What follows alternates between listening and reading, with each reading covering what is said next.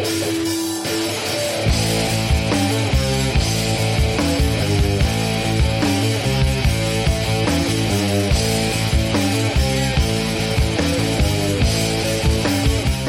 好欢迎收听三球流氓电台之流氓之夜，我是李二狗。呃，大家有可能会问啊，呃，为什么在礼拜六的这个晚上依旧要更新《流氓之夜》这个节目？呃，没什么多说，仅仅能说的是，因为大雕负伤了。呃，今天考试呢，不知道是因为呃太过于兴奋或者紧张，又或者是他妈今儿出去打球跟人嚣张，最后被人打了。再要不然就是出去调戏小老妹儿，最后小老妹儿的男朋友是个肌肉男，然后拿胸肌把人家夹了。反正结果是，我们的大雕同志今天英勇的负伤了。他刚给我发了一个什么？我问他为什么不录节目，他说今儿受伤了，然后给我发了一串非常傻逼的文字过来。然后我就觉得他是不是真的就是摔傻逼了？结果一问，身上青一片紫一片的。所以我也就没多问，我就立刻，呃，补了一期那个《流氓之夜》。嗯，这个礼拜呢，可能只有一期的听阳歌，所以在这里跟大家道个歉，对不起。可是我却忘记来时的路，不知怎么回去。啊，今天说到咱们的这个分享的音乐呢，其实也挺逗逼的。啊，我们今天分享的音乐是来自我们中国的摇滚的领导人，名字叫做谢天笑。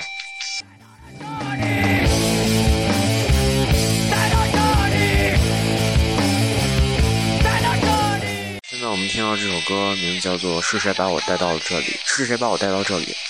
这首歌呢，讲述了就是一个人在一觉醒来以后，发现他逃脱到了一个每天梦想的真正就是一个世外桃源。但是，当他到了世外桃源以后，发现他其实并不是很适应那里。那里的人们告诉他们，最简朴的生活要用树叶来当做衣服，就是跟亚当夏娃那一会儿一样，要遮住他们的私处，嗯，仅此而已。但是到了秋天，非常尴尬呀，对不对？树叶落下了，然后就非常尴尬。就在这这个时候，他在非常非常不习惯的时候，过来了一个匆匆忙忙的人。这个匆匆忙忙的人可能跟他一样，也是一个在寻找世外桃源的人。于是他非常愤怒，以及非常急切地问他：“是谁把我带到了这里？”我觉得这句话应该有后话：“是谁把我带到了这里？你也不应该来这里。”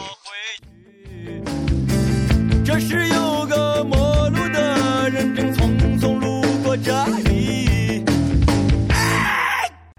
着急地问他：“是谁把我？”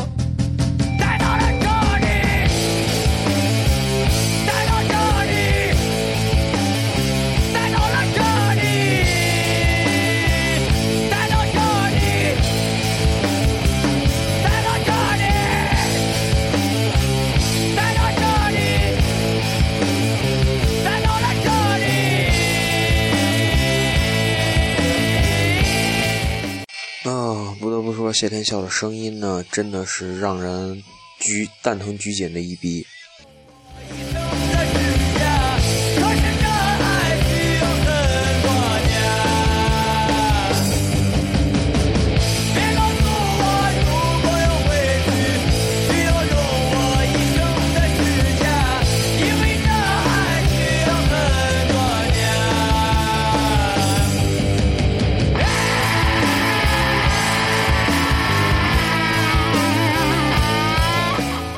在后面的时候，他就，呃，给那个人说：“你别告诉我，我他妈要回去，你要用给我说要用一生的时间。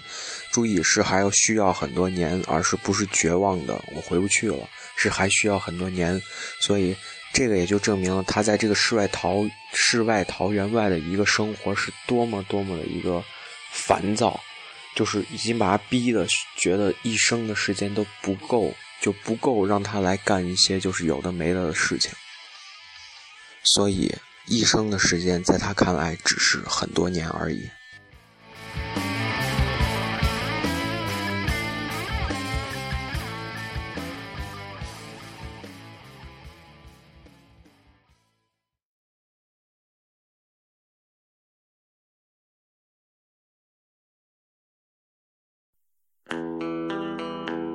我们现在听到这首歌叫做《冷血动物》，也是跟他现在所在的这个乐队同名的一首歌。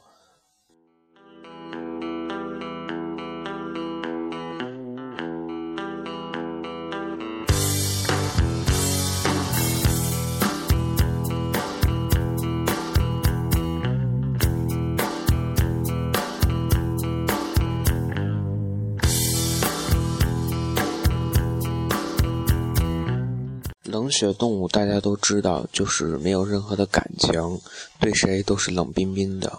嗯，其实他把他自己比作一个冷血的动物，其实再合适不为过了。现在这个社会，就是谁对谁都是一副呃假。假近乎的，就是对谁都是一种套近乎的感觉，就是呃，比如说你对我有利用价值，那我就离你近；你对我就是没有利用价值，那我就离你远点儿。其实人都不想这样子，但是没办法，真的没办法，因为嗯，不需要这么多朋友，就是本身不需要这么多朋友，但是这个社会需要你有这么多的朋友，让你来就是阿谀奉承一些人，去达到你的一个目的。让大家都成为一个冷血动物，是不是？现在这种亲情、这种友情，好像没有之前那么的浓了。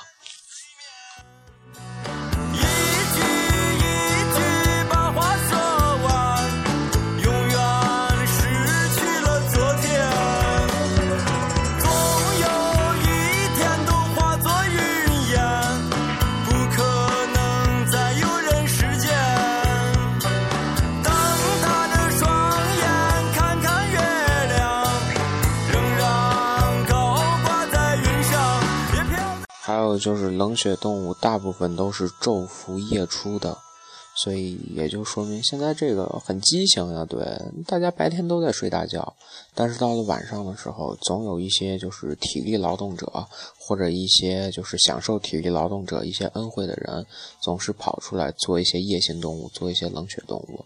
嗯，白本身一个应该是发生在嗯。发生在非常亲密人之间的一种事情，当做一个交易的东西来，呃，当做一个能得到利益的东西来去贩卖它，所以一个商品社会嘛，俗世社会。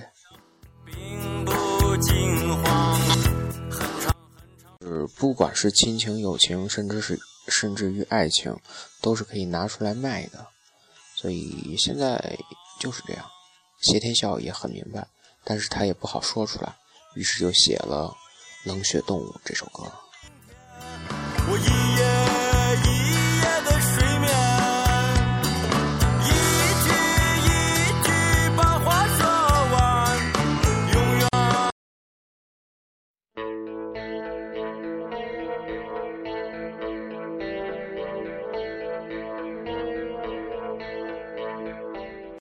呃，刚刚那个那个冷血动物那首歌，可能因为文件损失，所以播到一半不知道怎么回事，突然播不了了，所以，我唉，唉，各种对不起各位听众呀。嗯，现在我们听到这首歌叫做《昨天晚上我可能死了》。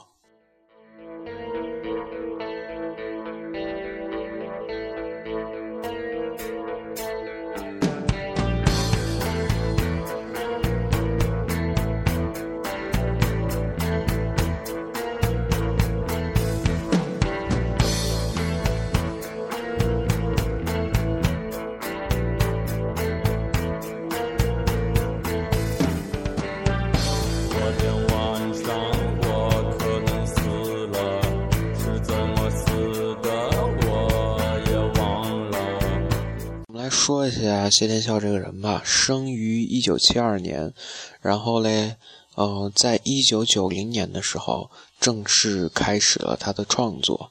嗯，在一九九零年加入了他的第一个乐队，那个乐队名叫什么？反正也挺别扭，一个乐队名，反正挺傻逼的一个乐队名。然后那个加入那个乐队之后，在九五年离开了那支乐队，然后在九。哎，在九四年离开的那支乐队，在九五年初的时候，嗯，重新加入了冷血冷血动物这支乐队，一直到今天。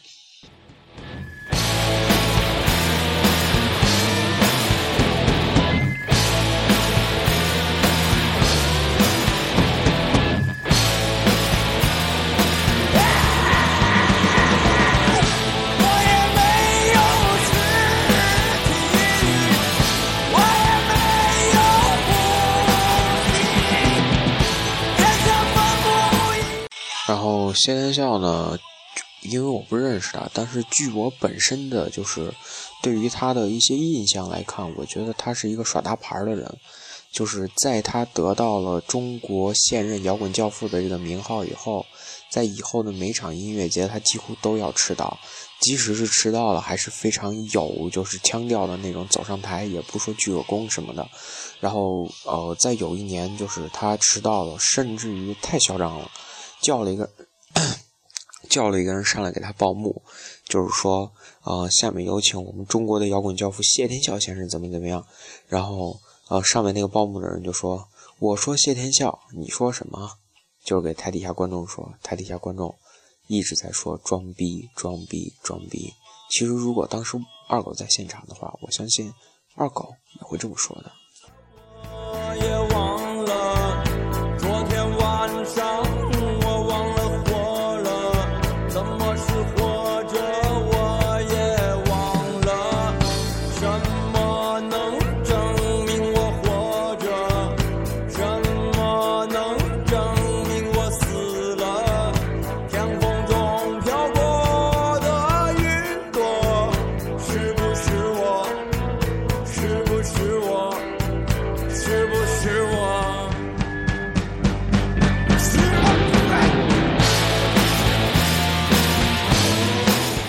大家可以听出来，谢天笑的音乐呢，无处不透露着一种中年人已经没有那种，呃，励志的一些东西了，多的是一些就是对于社会的一些看法，然后用一种很委婉的方式把它说出来。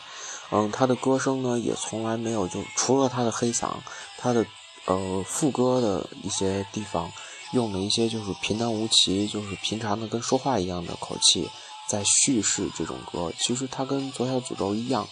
嗯，可能仅仅是想用一种不是那么狂躁的方式来宣泄出一种不满，但是呃，整体的歌曲风格还是就跟摇滚乐的大部分风格一样，呃，有一些阴暗。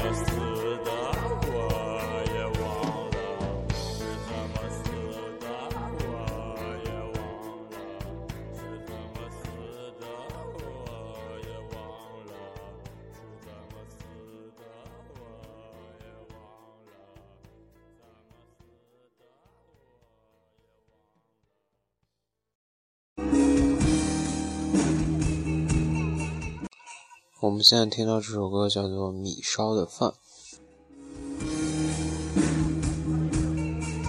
是一个现场的版本，可能大家听不太清楚，但是想让大家感受到的是谢天笑在现场的一种感觉。因为我们大部分接触的一些音乐，嗯，不管是听一些专辑啊什么，大部分还是接触到的是从录音棚里面出来的东西。但是录音棚和呃现场版出来的感觉是完全不一样的。如果大家有条件以及非常热爱摇滚乐的话，我还是想给大家说，就是，嗯。尽量去现场看摇滚乐的专场，这样子你会深深的无法自拔的爱上摇滚乐，因为摇滚乐的现场真的是特别有吸引力，每一个细节，每一个就是它那本身那种气氛，以及乐手的就是那种渲染力，整个就能把你带动起来，而不是像现在的流行乐手一直在喊着 “put your hands on”，“put your hands on”，嗯，但是底下的台子好像没那么热，所以。大家如果有能力，去多看摇滚乐现场吧。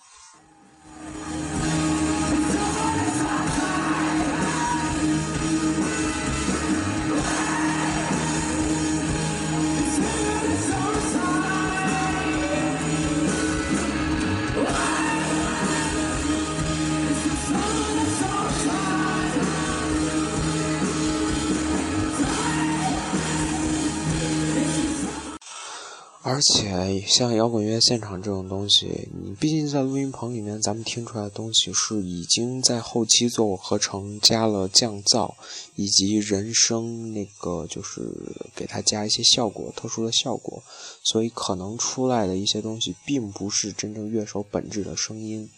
所以，嗯，在听摇滚乐现场的时候，他没有条件去现场就给他加效果，所以那个时候才是真正考验。然后像这些乐手呀，还不管是乐手还是歌手的一种真正的水平。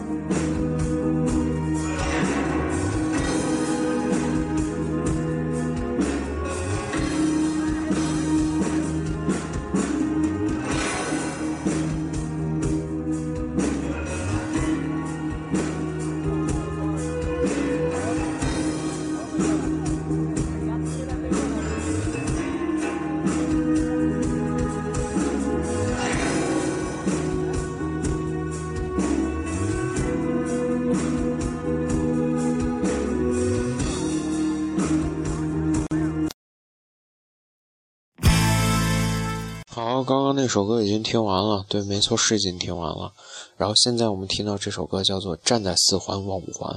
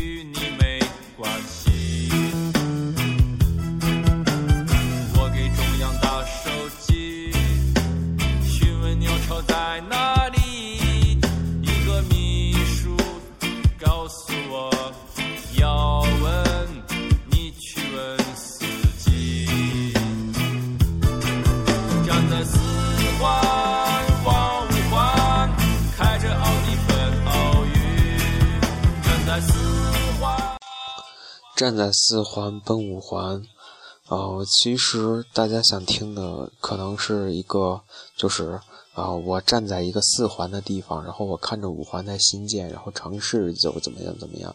其实不是这样子，这个依旧是讲一个现实。你就听他歌词里面写到了站在四环望五环，我开着奥迪我去看奥运，所以这个就完全证明了，啊，这首歌是在零八年的时候写的。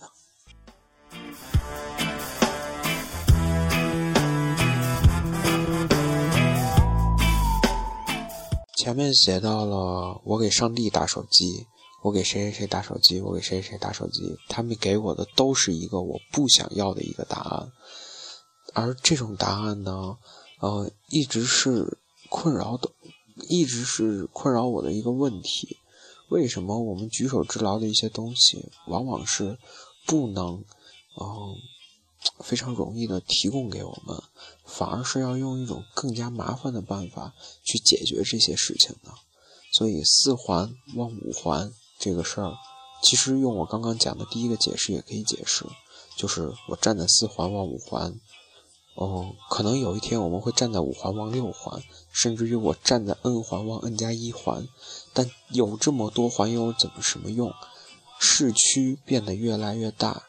但是高楼大厦建的越来越多，但是人和人的关系真的就越来越近吗？可能在那个没有手机的年代，我们可以幻想天堂是多么的好，多么的好，我们没有办法去联系上帝。而现在有了手机，大家都一直在好奇，天堂到底在哪儿？那我能不能打一个电话问问他，天堂里面有没有装电话？等我打过去了以后，我才发现，天堂不在服务区。又或者说是根本就没有天堂这个地方，因为天堂没有装电话，所以，嗯，城市越来越大，人的关系越来越远，我们的希望越来越小，我们的理想也越来越少。我们现在呢，能做的理想就是安于现状，梦的实际就 OK。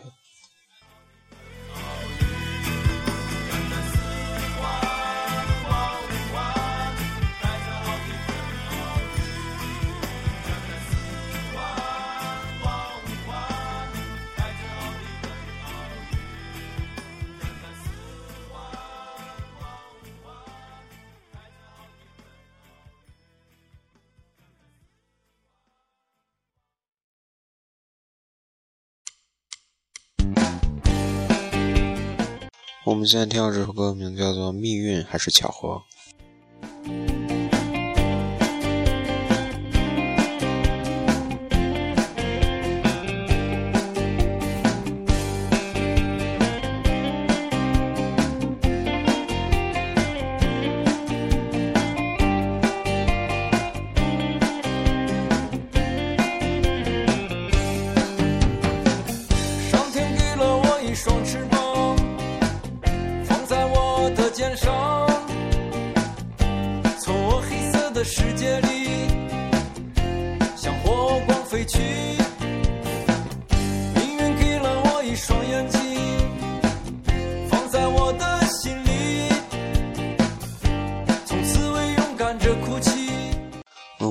其实呢，每个人的机遇都是不一样的。可能有的人就非常的幸运，遇到了呃非常好的伯乐，走上了一条非常好的路。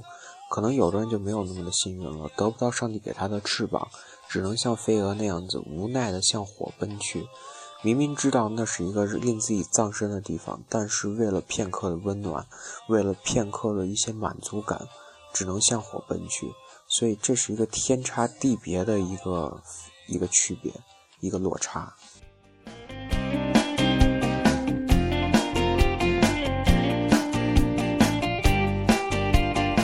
所以机会是留给有准备的人，又或者是留给命运和巧合。所以这个事儿还是值得深思的。从我黑色的世界里。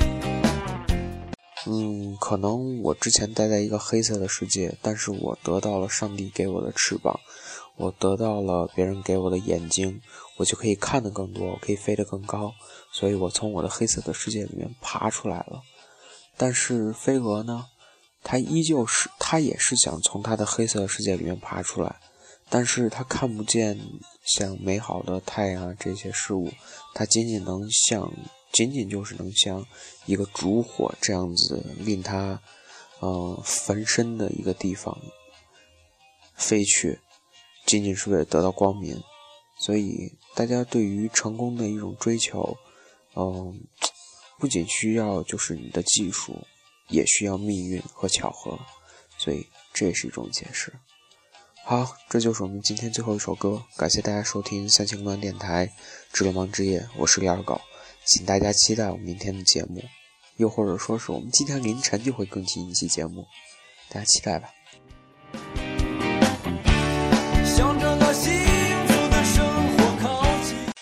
啊，感谢大家收听，大家晚安，好吗？靠近